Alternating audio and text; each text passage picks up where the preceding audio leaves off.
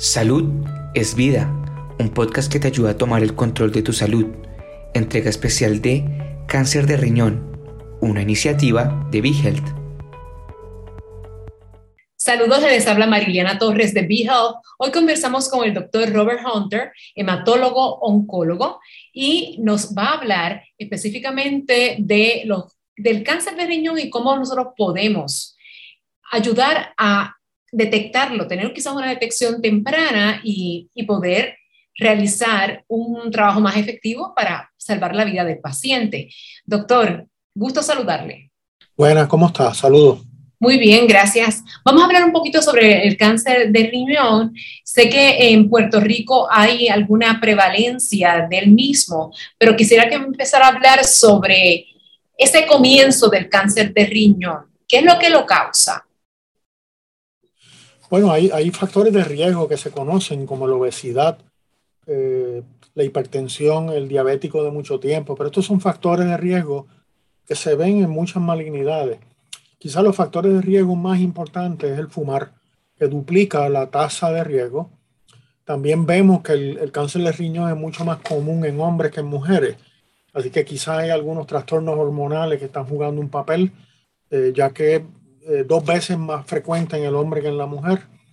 Este, hay otros factores que son responsables quizás de un 10 o un 15% de los casos que son factores hereditarios. Son pacientes que tienen una predisposición a desarrollar ciertos cánceres, incluyendo el de riñón. Este, parte de los problemas... Sí, parte de los problemas de, de entender la incidencia de todo esto es que muchas veces se liga la incidencia de, cáncer de, puño, de, riñón con el cáncer del, de la pelvis urinaria. Y en realidad tienen, tienen patofisiologías y tienen causas distintas. El cáncer de riñón es aquel que ocurre en el mismo parénquima del riñón, mientras que el otro ocurre en el epitelio urotelial, en el, en el área que colecta la orina del riñón. Ah, y se puede confundir cuando se, va a hacer un diagnóstico. Y entonces muchas veces este, cuando hacemos la incidencia y estudiamos la incidencia, esos dos tumores están ligados en uno. Eh, en Puerto Rico vemos entre 200 y 250 casos nuevos todos los años. Eh, en Estados Unidos hay como 40 mil. Eh, hay unas tendencias raciales en donde el afroamericano es más frecuente que en el hispano y el hispano es más frecuente que el anglosajón pero estas son cosas estadísticas que no nos ayudan cuando el paciente tiene el tumor, ¿verdad? Una de las cosas que es bien importante, bien importante, es que el paciente que le da cáncer de riñón una vez, hay que estar velando el otro riñón, porque la tasa de cáncer en el otro riñón puede subir hasta 50% en la vida del paciente. ¿Qué, cosa? porque el, paciente puede vivir con un solo, un solo riñón, pero en el caso de alguien que haya padecido cáncer, pues eh, vive con muchos nervios al pensar que el otro riñón también se le puede afectar. Definitivamente, por eso es que es crítico detectarlo temprano, eh, buscarlo con, tumores que sean bien pequeños para usarle, intervenir con alternativas que no incluyan sacarle todo el riñón, quizás quemarlo, quizás hacerle una ablación, quizás hacerle una nefrectomía parcial, pero no dejarle eh, preservado el riñón en realidad esto mismo lo podrías decir con, el, con, el, con cualquier paciente que venga con cáncer de riñón. La idea es curarlo del tumor o sacarle la mayor parte, pero a la misma vez preservar la mayor función renal posible. Definitivamente. Doctor, ¿cómo es ese proceso para la detección temprana? Llega un paciente y cuáles son los, eh, los exámenes que hay que hacerle y cómo usted hace esa, ese diagnóstico temprano. Pues mira, la detección temprana, por definición, es encontrar a alguien que tiene un tumor antes de que tenga síntomas. Eh, es prevención primaria. Y a menos que el paciente tenga factores hereditarios o, tenga factores familiares de, cáncer o tenga historial de cáncer previo, es bien difícil, eh, ya que no tienen síntomas. Así que no nos sorprende que a la mayoría de los pacientes se le encuentra eh, eh, de, de, carambola, como dicen, haciéndole un sonograma o haciéndole algún estudio de urinálisis o algún estudio donde se encuentra una normalidad.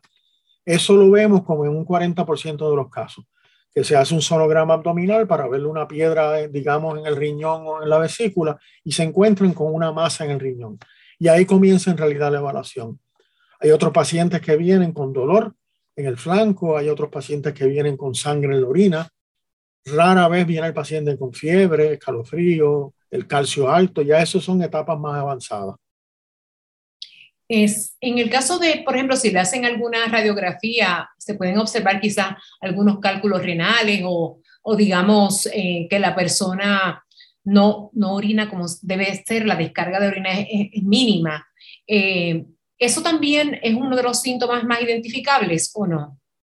No, no es muy identificable, el, porque, porque el, el, riñón es capaz de, de, compensar la función renal eh, con masas bien grandes, ¿verdad?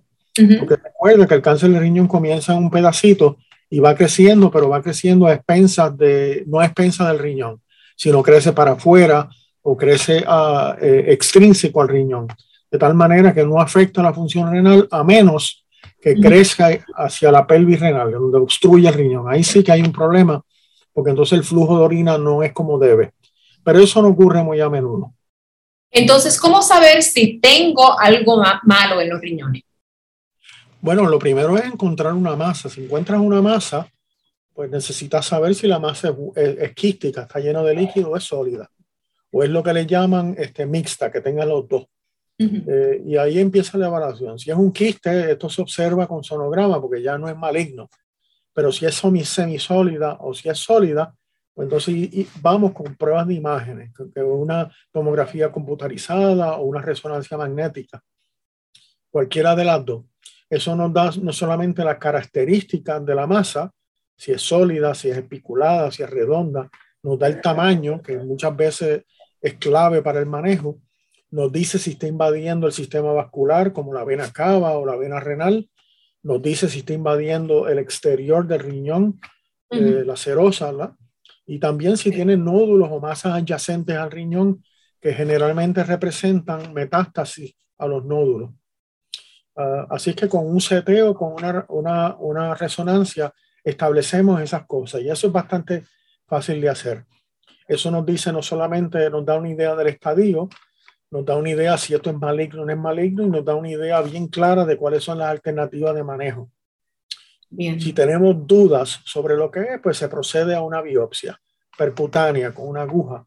Pero en muchos casos estamos tan seguros de lo que estamos viendo que obviamos la biopsia y procedemos entonces a la intervención quirúrgica. Ya cuando el cáncer está detectado, ¿verdad? Eh, entramos en los nervios, ¿verdad? Porque pensamos que vamos a fallecer. ¿Cuánto dura una persona con cáncer de riñón o la tasa de supervivencia asumida? Pues los estadios 1, que son los tumores que miden menos de 7 centímetros, hay una tasa de sobrevivencia a 5 años de 80-90%. Eh, en algunos casos hay que darle unos tratamientos preventivos, pero es bastante buena cuando se coge bastante temprano y se da, el tratamiento apropiado. Ya para los, los estadios más avanzados, pues esa sobrevida va disminuyendo. Sin embargo, hoy en día hay unos tratamientos tan efectivos con la inmunoterapia y con la combinación de inmunoterapia y, y otros agentes que disminuyen la capacidad del tumor de, de adquirir vasos sanguíneos que cada día estamos controlando el tumor aún más y más. Yo me atrevería a decir que aún en pacientes con estadios 4 es común ver sobrevidas de más de tres años. Algo que hace, hace, algo que hace 10 años hubiera sido imposible de imaginar. Exactamente. Este, porque el tumor este se mete en los huesos, se mete en el riñón, se mete en el pulmón y da 20 problemas. ¿Cómo, cómo se cura el cáncer de riñón, doctor? pues la modalidad inicial debe ser este, cirugía, cirugías parciales o cirugías completas del riñón. Si el tumor es bien pequeño, que mida menos de 2 o 3 centímetros, hay algunas veces que podemos hacer lo que le llamamos una ablación, que es básicamente este, congelar el tumor o quemar el tumor con unas medidas locales. La radioterapia externa no se utiliza para esto, ya que el riñón el tejido normal del riñón es bien sensible a la radiación y los efectos secundarios serían muy altos. ¿ves? Pero el tratamiento inicial es considerar una cirugía o parcial o completa, dependiendo del tamaño, Y si es muy pequeño, pues podemos considerar una ablación. Interesante. Doctora, hablemos, hablemos un poquito, sé que me mencionó anteriormente algunos avances en el tratamiento de cáncer de riñón, pero hábleme un poco más sobre estos tratamientos porque yo creo que representa la esperanza para los pacientes que sufren de esta afección. Claro, pues quizás lo primero que hay que hacer es tratar de establecer cuán agresivo es el tumor. Eh, estamos asumiendo que estamos regando con pacientes que tienen estadio 1, que son tumores bastante limitados pero hay ciertas características dentro del tumor que me permiten saber si van a ser agresivos o no. Entre ellos está, por ejemplo, este, los laboratorios asociados, la hemoglobina, si está alta, está baja. Además de eso, hay diferentes histologías, hay diferentes tipos de cáncer de riñón. Hay uno que se llama el, tumor de célula clara, el clear cell, que es el más agresivo de todos. Y, y uno tiende, pues entonces, a ir pensando quizás en estos pacientes necesiten un tratamiento preventivo después de la cirugía. Esa es la mejor manera en quizás de pensarlo, establecer el estadio correcto, establecer los factores de riesgo, si es una histología muy, muy agresiva o un, unos riesgos muy altos, considerar terapia preventiva. Eso es una terapia que se da por vena por un año eh, y, funciona bastante bien. Si el tumor eh, todavía está presente eh, después de la cirugía. Y eso lo vemos a veces cuando se saca el riñón y en las partes adyacentes del riñón todavía se ve raíces. Además de eso, podemos verlo en nódulos linfáticos que estaban envueltos con cáncer y no se pudieron sacar. En resumen, eh, infiltración local del tumor. En esos casos se tiende a dar tratamiento más agresivo, como si fuera eh, enfermedad avanzada locorregional, y ahí le va bastante bien. Yo tengo pacientes que llevan 5 y 6 años en remisión eh, si se le da un tratamiento agresivo por uno o dos años. Eh, pero debe ser agresivo. Y ese, esos, esos eh, por ejemplo, no quiero que me hable obviamente de ningún caso en particular, ni con nombre ni apellido, pero sí que me cuente como, como anécdota, como tal, ese paciente que se ha, pues ha colocado toda la esperanza en ese tratamiento, posteriormente le ha resultado y está en remisión total de la enfermedad? Sí, hasta ahora este, se le da el, tratamiento por dos años y luego se observa. Hay que esperar que entre en una remisión completa donde no detectemos tumor y lo observamos haciéndole CT o MRI cada tres o cuatro meses. Uno no puede decir que el tumor no va a volver, pero, pero hasta ahora le ha ido muy bien. Esto no es la regla, pero ocurre y esto es lo importante. Otro punto que quizás es bien relevante sí. es que este tumor no le da a la gente joven.